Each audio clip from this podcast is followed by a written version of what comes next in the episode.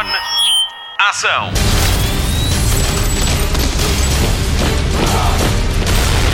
Hollywood Express. Olá, bom dia, boa tarde, boa noite. Começa agora mais uma edição do Hollywood Express, o podcast da rádio comercial sobre filmes e séries. É feito para quem gosta, por quem adora. Esta semana há muitas novidades para conferir. Se gosta do mundo fantástico de J.K. Rowling, então vá preparando a sua varinha mágica. Se gosta do Nuno Marco, ele vai estar por cá a falar da nova série. Mas agora, boas e más notícias vindas de Hollywood. Notícias da semana. Começamos pelas más, claro. As primeiras exibições de Deadpool correram mal. O segundo capítulo do anti-herói mais desbocado da Marvel tem estreia prevista para maio, mas antes vai ter de refazer muita coisa. As opiniões foram mesmo muito negativas. O início das filmagens ficou também marcado pelas diferenças criativas entre Ryan Reynolds e o realizador. Tim Miller acabou mesmo por deixar a produção.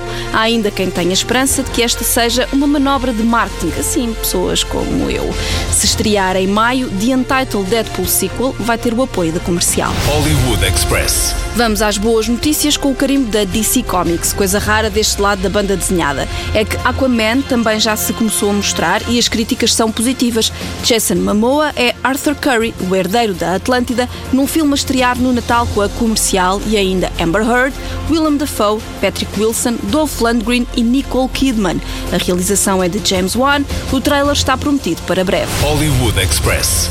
Dia 3 de maio, a comercial estreia Um Lugar Silencioso, um filme apocalíptico de John Krasinski que também divide o protagonismo com a mulher, Emily Blunt. Eles são os patriarcas de uma família que vive isolada num bosque e em silêncio para não atrair as criaturas que os rodeiam e que atacam ao mínimo som. Comunicam entre si com os filhos por linguagem gestual, mas quando descobrem que vão ter mais um bebê, o terror apodera-se sobre eles. Como vão eles criar um bebê ruidoso num mundo de silêncio? O filme foi apresentado a 18 críticos no festival South by Southwest no Texas e teve uma avaliação de 100% por todos.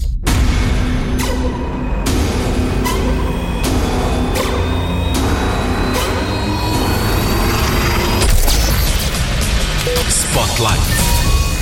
Boas notícias para quem, como eu, joga Tomb Raider e quando fecha os olhos continua a ver os cenários do videojogo. Lara Croft está de volta no corpo de Alicia Vikander. O filme pega na história do reboot do jogo em 2013 e distancia-se dos outros dois títulos que, a brincar, a brincar, já têm quase 20 anos. Tinham também Angelina Jolie no protagonismo. As atrizes que pegam na história da aventureira Croft têm uma coisa em comum. As duas já ganharam Oscars de melhor atriz secundária e as semelhanças acabam aqui. Este é o primeiro blockbuster de Alicia Vikander e por isso a sua imagem não é tão imponente como a da Angelina Jolie. Lara Croft pode andar, correr e respirar longe da sombra da atriz que a interpreta. Tomb Raider estreia esta semana com a comercial e leva Lara Croft até ao Japão em busca de uma rainha assassina e do pai desaparecido. O norueguês Roar Utaug assina a realização de um filme que incorpora bons elementos do jogo que o inspira. É um bom filme de ação para quem gosta do jogo e pode entrar na sala de cinema com a promessa de que pode mesmo haver um segundo filme. Alicia Vikander já disse que até gostava muito de o fazer. É aproveitar, até porque é sempre engraçado pensar que nos podemos cruzar com a Lara Croft em Lisboa, já que Alicia e o marido Michael Fassbender compraram cá um imóvel. Tomb Raider estreia esta semana com a comercial. Alicia Vikander é a Lara Croft, Dominic West, Daniel Wu e Kristen Scott Thomas completam o elenco. I found a tomb called the Mother of Death. If it falls into the wrong hands, then it could be catastrophic. It'll be an adventure. Death is not an adventure. I'm not a superhero. Open the tomb! You can't be too careful these days. Do cinema passamos para a TV, vamos aos destaques da Caixinha Mágica. Hollywood Express. Jornal da TV. Chegou a hora do adeus para duas personagens da série Anatomia de Grey. Jessica Capshaw e Sarah Drew estão de saída. É o fim da linha para as doutoras Arizona Robbins e April Kepner. Elas terminam assim as suas participações no fim da temporada 14, atualmente em exibição na Fox Live, com novos episódios sempre à quarta-feira. Hollywood Express. Embalados pela Anatomia de Grey, damos-lhe agora conta da estreia do spin-off da série. Station 19 segue a vida de Ben Warren, o marido de Bailey, que decide seguir a sua vocação de bombeiro.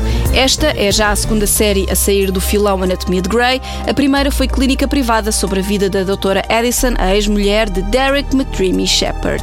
Station 19 estreia na Fox Life a 29 de março com episódio duplo. Hollywood Express. Prepare-se para o grande final de Guerra dos Tronos, marcado para 2019. Antes da gravação do último capítulo, o elenco juntou-se para fazer uma leitura do argumento chamado Table Reading. No final, toda a equipa que assistiu aplaudiu de pé durante 15 minutos com os atores a chorar.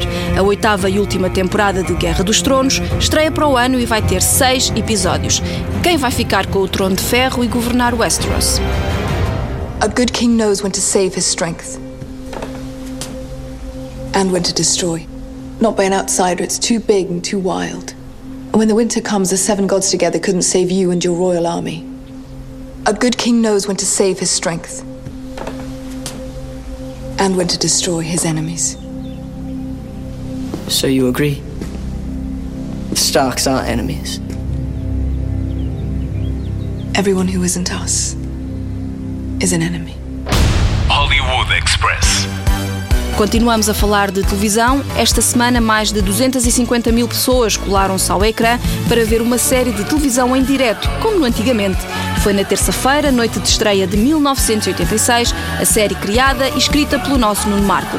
Vamos recebê-lo no Hollywood Express. Hollywood Express. Nuno Marco, bem-vindo ao meu humilde podcast. É um gosto. Hollywood é um Express. gosto estar aqui. Parabéns, estamos a falar, estamos a conversar um dia depois da estreia da tua série na RTP. E num programa chamado Hollywood, que é incrível, Exato. Hollywood Express. Eh, 1986, parabéns. O primeiro episódio foi muito bonito. Muito obrigado. Já deves ter visto a série toda. Já, já, já. Quem te conhece sabe que tu estás ali. Conta-me lá como é que foi fazer este Labor of Love, este trabalho de amor. Foi, epá, foi muito giro, porque não, na verdade o que deu gozo foi trabalhar isto não só a solo, porque eu acho que ia enlouquecer se tivesse escrito três episódios disto. Eu nem sei como é que se escrevem três episódios de uma série destas. Epá, eu acho que esgotava toda a história para aí no primeiro e depois ficava 12 a pensar, e agora o que é que eu faço?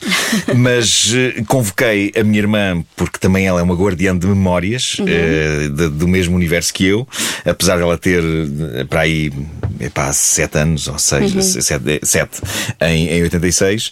Um, e depois eh, convoquei o Filipe Homem Fonseca, dada a experiência dele de, de escrever séries de televisão. E portanto, com, a- com aquele universo que eu criei, depois todos nós sentámos à volta da mesa na, na casa da minha irmã, mais a Joana Stiquini Vilela, nossa consultora da época. Um, e, epá, e ali, enquanto comíamos sortido húngaro, que se tornou uma bolacha mítica des- desta criação desta série, fomos definindo as histórias e depois íamos para casa escrever cada um um episódio, depois juntávamos outra vez e, e portanto foi, foi muito em colaboração. Epá, mas foi dos maiores prazeres que eu tive desde o princípio até ao fim. Eu acho que não há um momento em todo este processo que eu tenha dito, ei, epá, não. Ah, foi maravilhoso.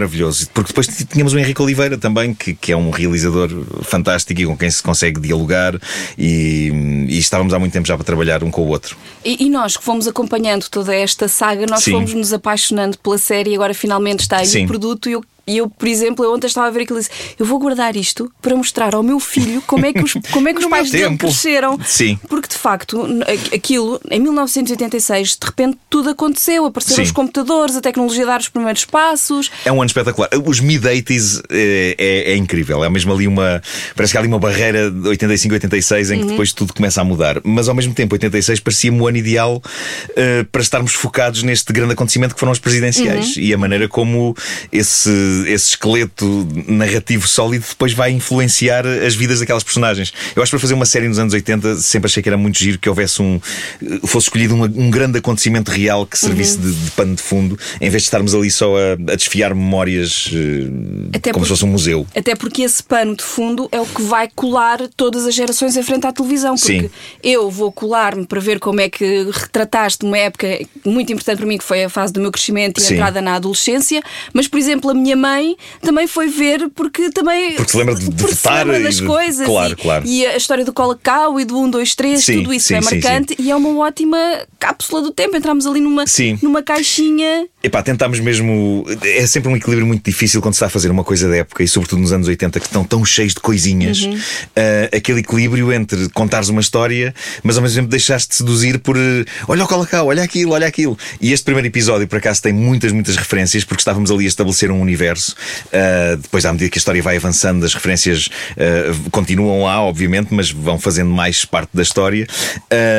E portanto, o grande objetivo, epá, eu costumo dizer que, na verdade, esta série não é sobre uh, a coleção de cromos da aeronáutica das pastilhas gorila, mas é sobre pessoas que por acaso colecionavam os cromos da aeronáutica das pastilhas gorila. É esse, é esse um bocado o espírito disto, que, que não fiquemos também demasiado escravos das, das pequenas coisas da época, mas que elas façam parte de um todo harmonioso. Um, e pronto, o fim do primeiro episódio uh, tem ali uma, uma espécie de um twist para quem não conhece a, a história de base da série, que, que é o que vai dar o pontapé de saída para tudo o que vai acontecer a seguir e que é absolutamente caótico e, e embaraçoso para o protagonista. Um, O- coitado. o protagonista, coitado, do vê-se ali Miguel Moura, Miguel Moura e Silva, uh, ali- aluno aqui no Maria Amália, aqui ao pé de nós, na Rádio Comercial. Eh, Ah, ah, aquilo que, que- lhe vai, que lhe vai acontecer faz-me lembrar um bocadinho tu e as tuas peripécias. Sim. Ele é um bocadinho o teu espelho. O que é Há que muita tu- coisa recortada da minha vida. Uh, o Adriano Carvalho faz um- uma personagem que, digamos que é mais ou menos uma caricatura daquilo que o, que o meu pai era, uh, uh, por ser comunista, por, uh, por ter que engolir o sapo de votar Soares, que foi uma coisa que na altura eu vi o quanto ele sofreu, mas que agora à distância e relativizando tudo, olhamos para isso como comédia. Pá, aquela frase mítica do Álvaro Cunhal: um, votem na- naquele candidato, mas tapem a, a cara dele e ponham a cruz. Epá, isso é maravilhoso e foi maravilhoso usar esse, esse tipo de, de coisa eh, hoje. Mas portanto, é, é uma caricatura do meu pai, mas feita com imenso carinho. E o mais engraçado é que o Adriano Carvalho, eh, embora ele tenha dito, "Epá, eu não quero fazer um- uma imitação do teu pai, mas ele foi ver eh, vídeos que por acaso acho que existem no YouTube do meu pai em colaborações que ele fez com a RTP a falar de história Ah, da arte. sim, sim. Uh, e ele diz que foi sacar um gesto ao outro uh, só Ah. por uma, por assim, à laia de, de- citação e de homenagem. Isso é que é trabalho de método, não é? É verdade, é verdade. epá, mas to- todos eles se dedicaram muito às suas personagens e eu depois também epá, fiz aquele processo para, para mim inédito de criar playlists para as personagens e de dar aos atores, aos miúdos, eh, porque epá, eu tenho sempre aquela ideia de que tu conheces uma pessoa pela música que ela ouve e, pela música de que ela gosta. E portanto eu eh, dei-lhes eh, estas playlists, fiz, estão públicas, as pessoas podem consultar. Eh, o Filipe Homem Fonseca, obviamente, fez a heavy metal, porque eu não tenho conhecimentos nessa área que me chegassem para fazer uma boa playlist de heavy metal para a personagem do Miguel Partidário, eh, do, do Sérgio. Ahm, e pá, portanto, todo, todo- tudo aquilo foi muito harmonioso e criou-se ali um espírito de família dentro desta equipa que, que continua até hoje. E, pá, e- e ontem, dia em que o episódio foi exibido, fizemos um direto da minha cave e estava lá parte do elenco e, e continuou esse, esse espírito de cumplicidade e de, e de- e de gozo tremendo por termos feito isto. Em 30 segundos, o que é que podemos esperar dos 12 episódios que nos faltam? É uma montanha russa de emoções, sempre com o palco das presidenciais eh, atrás, mas ao mesmo tempo vamos ter, eh, epá, vamos ter Nana Rito, que na verdade é de Espanha sim. 82, mas faz aqui uma aparição. Vamos ter Duarte e Companhia, há um episódio centrado em Duarte e Companhia, eh, é, e ao mesmo tempo uma história que eu acho que vai ser empolgante e que vai culminar, vai, vai ter uma data de pontas soltas. As personagens vão ter momentos em que estão todas de rastos com o que lhes acontece e depois tudo se vai, esperemos, reconstruir à medida que avançamos para a noite das eleições, onde epá, o desfecho, não vou dizer qual é que é, mas é, é muito intenso o último episódio. Olha, muito obrigado, parabéns. Obrigado, E obrigado. vamos continuar a acompanhar Muito esta bem. tua série. Terças-feiras eh, dá um episódio por semana Uhum. na RTP1 às 22 horas e, eh, para quem não quiser esperar, na RTP Play estão lá todos os episódios para serem vistos ao ritmo. Sabes que na, na primeira noite recebi várias mensagens de pessoas que fizeram direta. Olha, boa. o que é incrível. pá. Pronto, epá, se fizeram direta é porque gostaram, se não tinham desistido para aí ao. Fizeram um binge-watching com uma série Epá, um- portuguesa. É verdade, é verdade. Isto foi uma aposta nova da RTP, fazer, fazer isto com um espírito Netflix. Ahm, por isso, olha, vamos ver o que é que vai acontecer. Eu acho que a televisão em Portugal, com uma série de 1986, acho que vai mudar. Olha, era irónico. Era, não Tivemos era? que ir ao passado para descobrir o futuro. Não sei, pá, só quero que as pessoas gostem. É isso. Obrigada, Nuno. É, obrigado. Hollywood Express.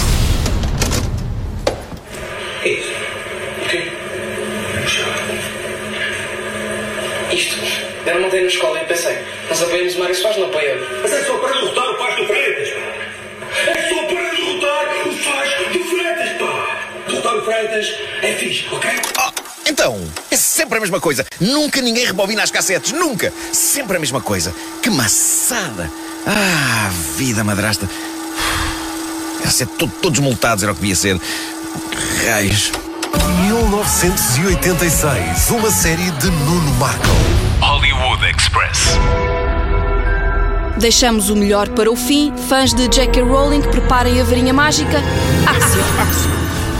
Estreou há dias o teaser trailer de Monstros Fantásticos, O Crime de Grindelwald, o segundo capítulo da saga cinematográfica de J.K. Rowling à volta do mundo mágico que ela criou para nos contar a história de Harry Potter. Newt Scamander está de volta para salvar o mundo do feiticeiro mais negro à data, Gellert Grindelwald. Eddie Redmayne e Johnny Depp já vêm do filme Monstros Fantásticos e Onde Encontrá-los de 2016.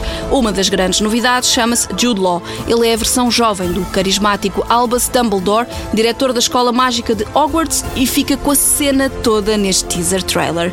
Como Potterhead que sou, até me arrepiei com as primeiras imagens deste filme e que também pode ver na nossa área de vídeos de cinema em radiocomercial.ol.pt. E o que é que já sabemos deste filme? Para além do regresso de Newt, Jacob, Queenie e Porpentina, vamos ainda conhecer o irmão de Newt Scamander, Theseus, e a sua grande amiga de Hogwarts, Little Strange. A ação decorre em Paris, 70 anos antes das aventuras de Harry Potter. Confesso que ainda não sei de que filmes eu gosto mais, se destes, se dos de Harry Potter. É que com os anteriores havia sempre um ponto de comparação com os livros e nunca ninguém fica realmente satisfeito, não é? Mas agora com a saga Monstros Fantásticos, a surpresa é sempre garantida. Eu adorei o primeiro filme, estou em pulgas para o segundo, com a certeza de que há mais três depois deste Monstros Fantásticos, Os Crimes de Grindelwald. Este filme estreia em novembro com a comercial. I have some questions for you, Professor. This is a surprise. There's a rumor that Newt Scamander is headed to Paris. I know he's working under your orders. What do you have to say for yourself, Dumbledore? If you'd ever had the pleasure to teach him, you'd know Newt is not a great follower of orders. Hollywood Express. Fim de mais um Hollywood Express. Voltamos para a semana com mais novidades do cinema e da TV. Continua a ouvir a comercial em podcast. Segunda-feira há nova edição de Ai Destino, Ai Destino com a Ana Martins, é o nosso podcast de viagens. Para boa música de dança temos o The Weekend com o Wilson Honrado. É fim de semana nos seus ouvidos sempre que quiser. Ouvir falar de amor é o nosso podcast mais sentimentalão com a Vanessa Cruz. E claro, não nos podemos esquecer de Cada Um Sabe de Si. O grande convidado da semana é o César Mourão, ele próprio uma estrela do cinema português. Ele vai explicar à Joana Azevedo e ao Diogo Beja como é que se vive para sempre. É mesmo a não perder. Ouça e subscreva, não se esqueça disso. O Hollywood Express acaba agora. O meu nome é Patrícia Pereira, na edição está o Mário Rui. Voltamos sempre em dias de estreias. Despedimos com uma nota de pesar pela morte de Stephen Hawking, o físico pop e membro honorário do elenco da série televisão A Teoria do Big Bang. Morreu aos 76 anos, viveu 55 anos com ela esclerose lateral amiotrófica. Marca a história da ciência por ser um dos físicos mais brilhantes de sempre e também com um grande sentido de humor. Adeus, Stephen Hawking. So remember to look up at the stars and not down at your feet. Try to make sense of what you see and wonder about what makes the universe exist. Be curious. And however difficult life may seem, there is always something you can do and succeed at. It matters that you don't just give up. Luzes. Microfone. Ação. Hollywood Express.